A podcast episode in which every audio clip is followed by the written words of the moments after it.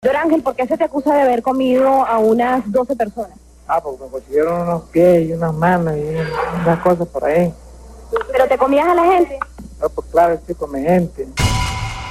Hola a todos, ¿cómo están? Sean bienvenidos una vez más a mi canal. El día de hoy vamos a estar repasando y conociendo un caso de Latinoamérica, más precisamente situado en Venezuela. Me han pedido muchos casos de, aquí de Latinoamérica, más precisamente de Sudamérica, así que nos vamos para el lado de Venezuela. Vamos a conocer el caso de un mendigo, un vagabundo caníbal. Hoy vamos a estar escuchando la historia de Dorangel Vargas, el come gente. Pero antes de comenzar, les recuerdo que en este canal tenemos tus 10 segundos en donde youtubers, streamers, instagramers promocionan lo que hacen. Tus 10 segundos de hoy son para Juanma Guardia. Juanma tiene un canal en YouTube sobre resúmenes de series de animación, biografías de periodistas latinos y críticas de anime. Les dejo su canal aquí debajo para que vayan a conocerlo. En este colegio no existe el bullying.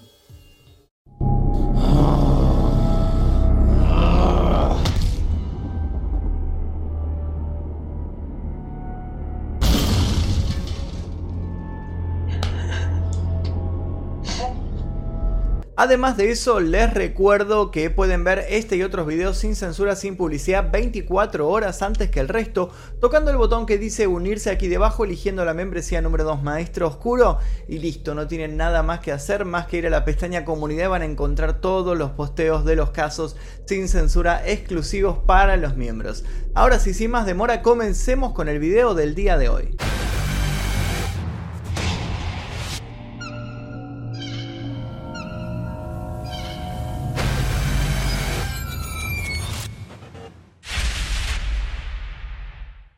Tanto la influencia de los países europeos como la influencia de los esclavos traídos de África en tiempos remotos dejaron como resultado una Venezuela con una gastronomía muy variada, con muchos matices y única por sus mezclas inigualables de sabores.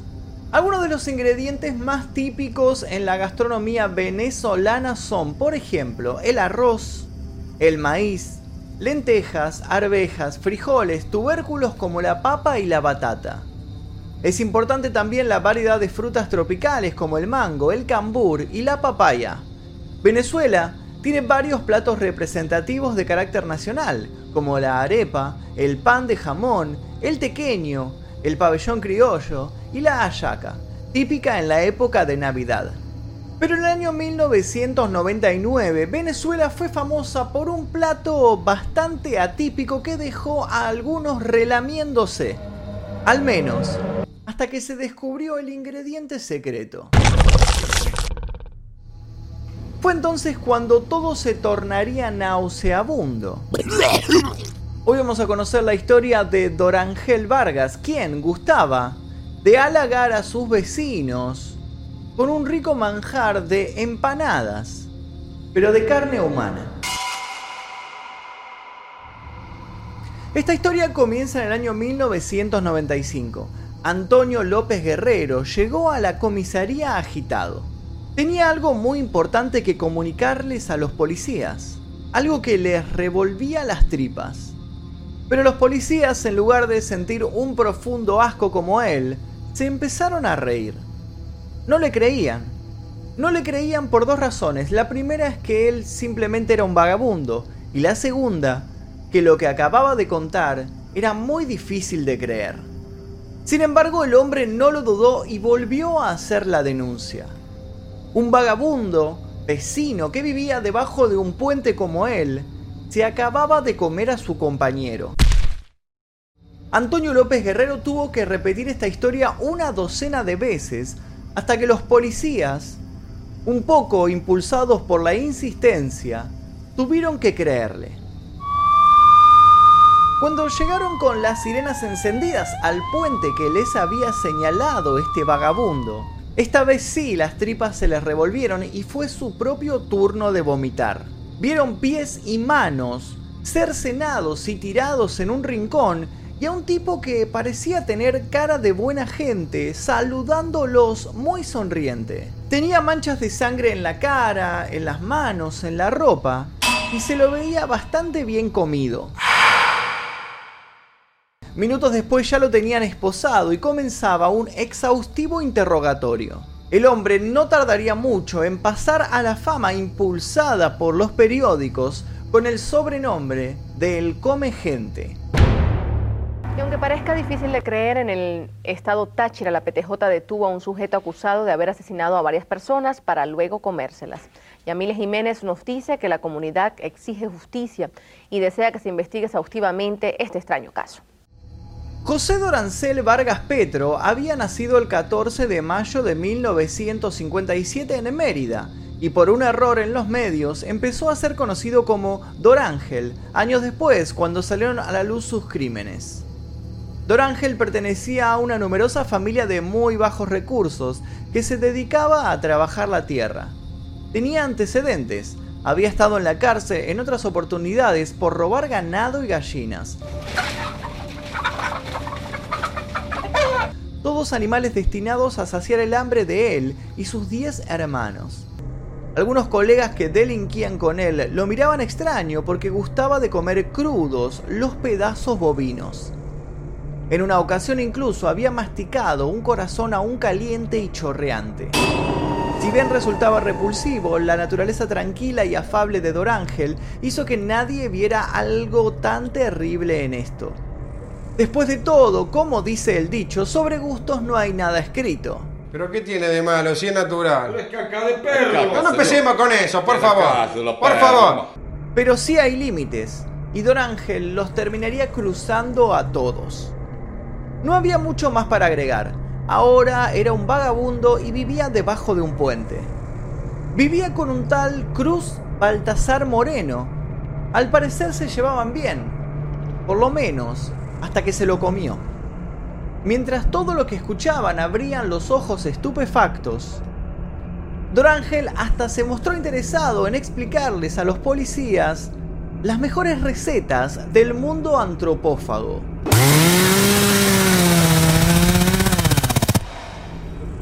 Lo otro que descubrieron es que Dorángel tenía una esquizofrenia paranoide severa. Lo trasladaron y fue internado en el Centro Psiquiátrico de Peribeca, un pueblo perteneciente al estado de Táchira. Ahí pasó dos años hasta que le dieron el alta por buena conducta. Siempre se mostraba tranquilo y predispuesto a colaborar. También les cayó a todos Dorángel que salió de su internación sin ningún cuidado y sin ninguna custodia seis meses y para afuera. Como es loco, lo sueltan y adiós. Todos coincidieron en que el hombre de la encantadora sonrisa no iba a reincidir. Decían que este episodio había sido un caso aislado. En resumen, el veredicto dijo que Dorángel era una persona inofensiva.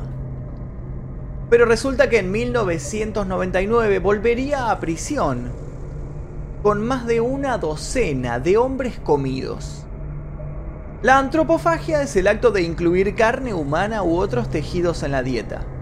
Cuando humanos devoran a otros humanos, se llama específicamente canibalismo, que es la práctica de alimentarse con miembros de la misma especie. No se sabe a ciencia cierta cuándo los humanos adquirieron el hábito del canibalismo en Europa, en concreto en Francia y en Alemania, entre otros, y en los yacimientos arqueológicos de Atapuerca, en España, el estudio de las marcas en los huesos encontrados en la cueva de la Grandolina ha revelado que se practicaba un canibalismo que con toda seguridad no fue producto de una hambruna y carecía de cualquier intención ritual, sino que se efectuó por lo que se ha denominado como canibalismo gastronómico ancestral. Varios arqueólogos afirman que restos arqueológicos en Mesoamérica y Sudamérica contienen muestras de canibalismo. Asimismo, se discute la extensión del canibalismo ritual en algunas culturas africanas o polinésicas.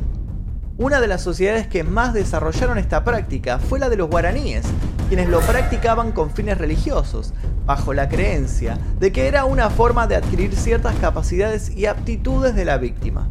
De allí que los guaraníes no comieran a cualquiera, sino a los mejores. El canibalismo era parte del camino de la perfección o agullé.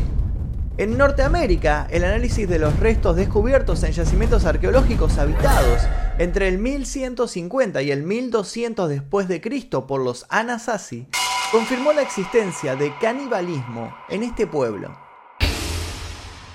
El canibalismo es atribuido a muchas tribus y etnias. Los nativos amazónicos, los caribes, los aztecas, los pigmeos y otros nativos de la cuenca del río Congo. Las tribus Korowai y Fore de Nueva Guinea. Particularmente famoso es lo ocurrido en 1809 cuando los 66 pasajeros y la tripulación del barco The Void fueron asesinados y comidos por maoríes en la península de Wangaroa en la isla norte como parte de un utu, o sea, una venganza por el azotamiento con látigo de un maorí que había rehusado trabajar en el barco durante el viaje desde Australia. El hecho permanece como la mayor matanza en la historia de Nueva Zelanda. En casos aislados, se ha acusado de canibalismo a las poblaciones enemigas, como medio de propaganda para desproveerlas de cualquier significación humana. De esta manera, la conquista, la represión o cualquier acto inhumano y también vejatorio podía ser justificado muy fácilmente.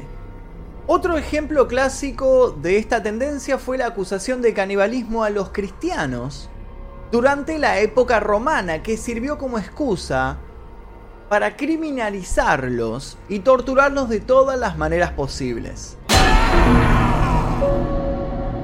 La práctica del canibalismo como último recurso en situaciones de hambre puede verse reflejada en la terrible situación vivida por los jugadores de rugby uruguayos sobrevivientes del accidente aéreo en los Andes en 1972, quienes lograron mantenerse con vida alimentándose de los cuerpos de las víctimas mortales del accidente. Quizá el antropófago más conocido en la ficción sea Hannibal Lecter del Silencio de los Inocentes, pero dentro de esta lista también podríamos incluir al titán Cronos de la mitología griega, a quien se le profetizó que uno de sus hijos lo destronaría, por lo que cada vez que nacían sus hijos, los devoraba. Muchos caníbales llegaron a declarar que una vez que probás la carne humana, ya no hay vuelta atrás. Dorángel Vargas vivía en una casa improvisada dentro de una granja abandonada en la ciudad de San Cristóbal. Solía salir a caminar por las noches y se quedaba largo tiempo contemplando el paisaje urbano. Por su aspecto afable nadie sospechaba de él. Hasta que notaban que llevaba una tubería a modo de lanza en una de sus manos. Pero para ese momento ya era demasiado tarde. ¿Cómo lo mataban entonces? Durmiendo. Ajá, ¿qué hacían? Le daban una botella de Mitch, Mitch candela y ahí ellos se, se lo toman y se emborrachan y se quedan, se, cuestan, se emborrachan y se cuestan a dormir. ¿Y después qué haces? Eh? Matarlo. Dorangel golpeaba con esta tubería a sus víctimas hasta matarlos y luego los llevaba a su humilde cocina donde tenía todo preparado para hacer un menú de lujo. Como buen gourmet, Dorangel había desarrollado un fino paladar. Y por supuesto él tenía sus preferencias. Siempre cazaba solamente hombres de entre 30 y 40 años. La mayoría eran obreros o amantes del footing que salían a ejercitar, sin saber que ya nunca regresarían a su hogar. Los músculos y la carne fibrosa eran su predilección. Nunca casó a mujeres o a niños. ¿Y comes mujeres? ¿Ah? ¿Comes mujeres? No, mujeres, no, flores. ¿Por qué? ¿Por qué? Porque eso no, eso no molestan a nadie. Las denuncias por desapariciones no se hicieron esperar y las autoridades comenzaron una búsqueda minuciosa. El 12 de febrero de 1999 encontraron, casualmente, en el parque llamado 12 de febrero, los primeros restos humanos. Los operativos se reforzaron y al cabo de unos días lograron hallar lo que parecían ser los restos de al menos seis personas. Todos los cuerpos habían sido descuartizados. No tardaron en llegar a una conclusión. Como este era un lugar en donde abundaban las bandas narcos, al principio pensaron que esto era fácilmente una venganza entre mafiosos dedicados al narcotráfico. Famosos son los videos que aparecen a veces en la Deep Web o en foros bastante turbios en donde los narcotraficantes decapitan a sus enemigos, lo dejan filmado como amenaza al resto. Esto tendría que ser la explicación de todo, por supuesto. Esto sin duda ya era un caso cerrado. Sin embargo, todo cambió cuando uno de los policías hizo memoria y recordó que tiempo atrás habían encontrado a un vagabundo que había comido a un compañero suyo y que había descartado las manos y los pies. Casualmente, estas partes del cuerpo eran las que no paraban de encontrar en los rastrillajes. Empezaron a hacer memoria y recordaron que este vagabundo había sido encerrado en un psiquiátrico, pero ¿qué había pasado luego con él? Fue entonces cuando empezaron nuevamente la búsqueda de Dorángel. No tardaron en dar con él.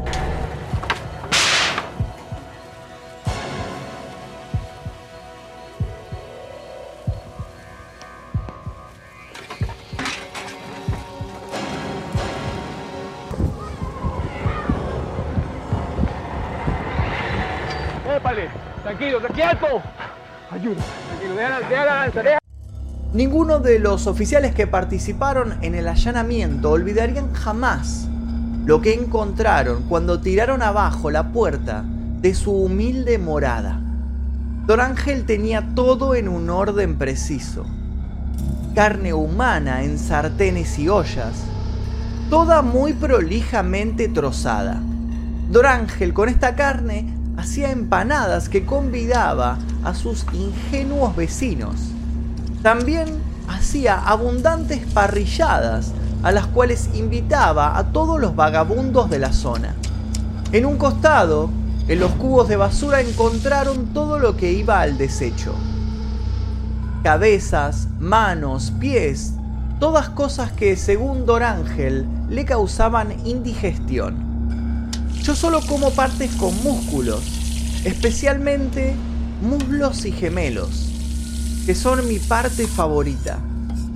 Con la lengua hago un guisado muy rico y los ojos los utilizo para hacer sopa, la cual es muy nutritiva y sana, declaró al momento de su arresto. Don Ángel Vargas fue encerrado nuevamente y confesó todos sus crímenes. De hecho, contó que tuvo que matar más de lo previsto, porque ya que no contaba con un refrigerador, una heladera o algo para congelar esta carne, la carne se le iba pudriendo, así que tenía que salir a matar a una nueva persona si quería tener carne fresca. Cuando contó de todos sus crímenes, el último crimen que terminó confesando fue el de su ex compañero Antonio López Guerrero, el vagabundo que lo había delatado en el año 1995. ¿Por qué se te acusa de haber comido a unas 12 personas? Ah, porque me consiguieron unos pies y unas manos y unas cosas por ahí. ¿Pero te comías a la gente? No, pues claro, sí come gente. ¿Por qué lo haces? Ah, para guisar, para comer, para quitar.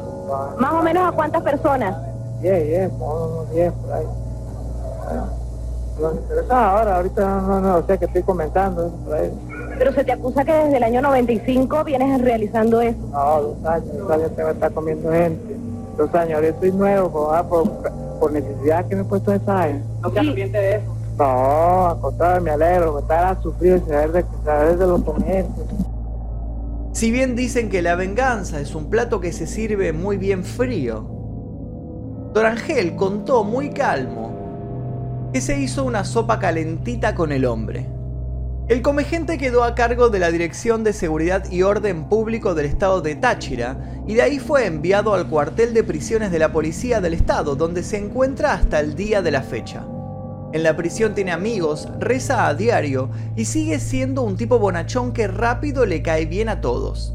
Los guardias también lo aprecian y por eso le permiten recibir la visita de su familia que, todos los fines de año, le llevan algún plato típico para que se alimente. Si bien sigue sosteniendo que el sabor del estómago humano es inigualable y que comer carne humana es tan normal como comer peras, dice que no extraña sus antiguas recetas. Ha sido muy cuestionado la manera en la cual la justicia trató este caso, porque se sabe que este hombre, si bien fue muy atroz en sus crímenes, presenta un claro desequilibrio mental con un seguimiento adecuado y procedimientos acordes para tratar estos diagnósticos delicados, quizás hoy Dorángel Vargas, el come gente, no sería conocido como el primer asesino serial de Venezuela.